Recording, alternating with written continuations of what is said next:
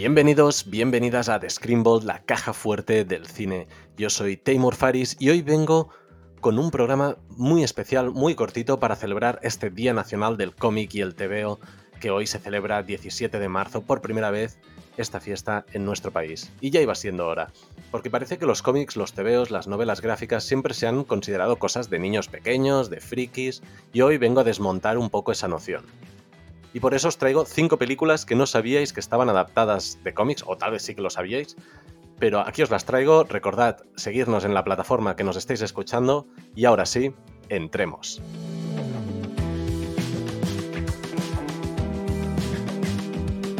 Empezamos con Old Boy, mítica película coreana de 2003 dirigida por Park Chan-wook, que tuvo un remake americano en 2013 dirigido por Spike Lee. Y bien, esta película se basa en una serie de cómics manga escritos por Garon Tsuchiya y Nobuaki Minegishi y sigue la historia de un hombre de negocios que sin motivo aparente es secuestrado y confinado en una celda con la única compañía de una tele. Tras 15 años encarcelado, lo liberan y tiene 5 días para descubrir los motivos es una de las películas más intensas que verás en tu vida. Seguimos con Camino a la Perdición de Sam Mendes, estrenada en 2002. Sí, esta también está basada en una serie de novelas gráficas de 1998 del mismo nombre, escritos por Max Alan Collins. Esta historia nos sitúa en 1931 y sigue a dos matones que trabajan para un mafioso irlandés de Chicago y nos cuenta las relaciones paternofiliales y familiares dentro de este submundo criminal. Recomendadísima y, como no, basada en un cómic.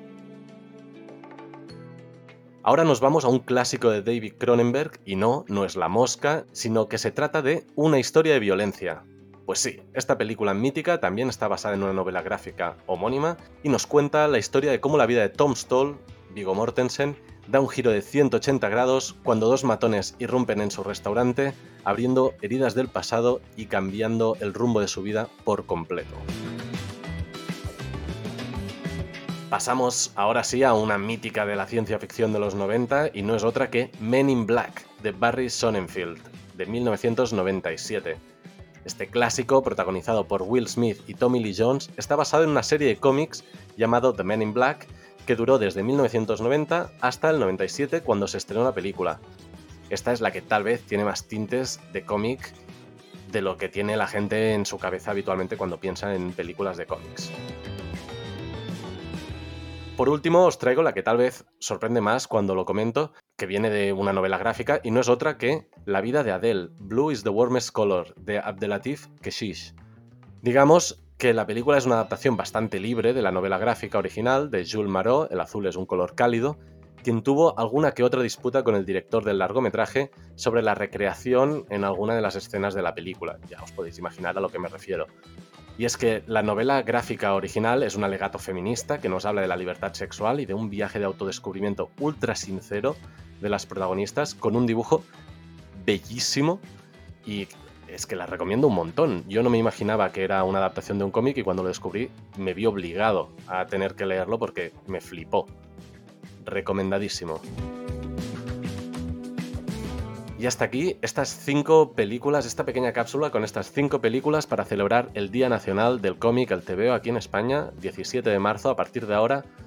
Es una fiesta nacional, así que ir a tiendas de cómics, recordad, dadnos a seguir aquí en la plataforma donde nos estéis escuchando y leed muchos cómics, nunca sabréis qué podéis encontrar, no todos son superhéroes, no todos son historias de ciencia ficción, no todo no, no, no, no. O sea, hay de todo en el mundo del cómic, de la novela gráfica, del TVO.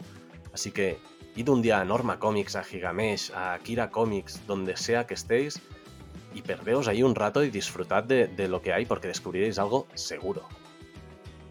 Como siempre, larga vida al cine y larga vida al cómic.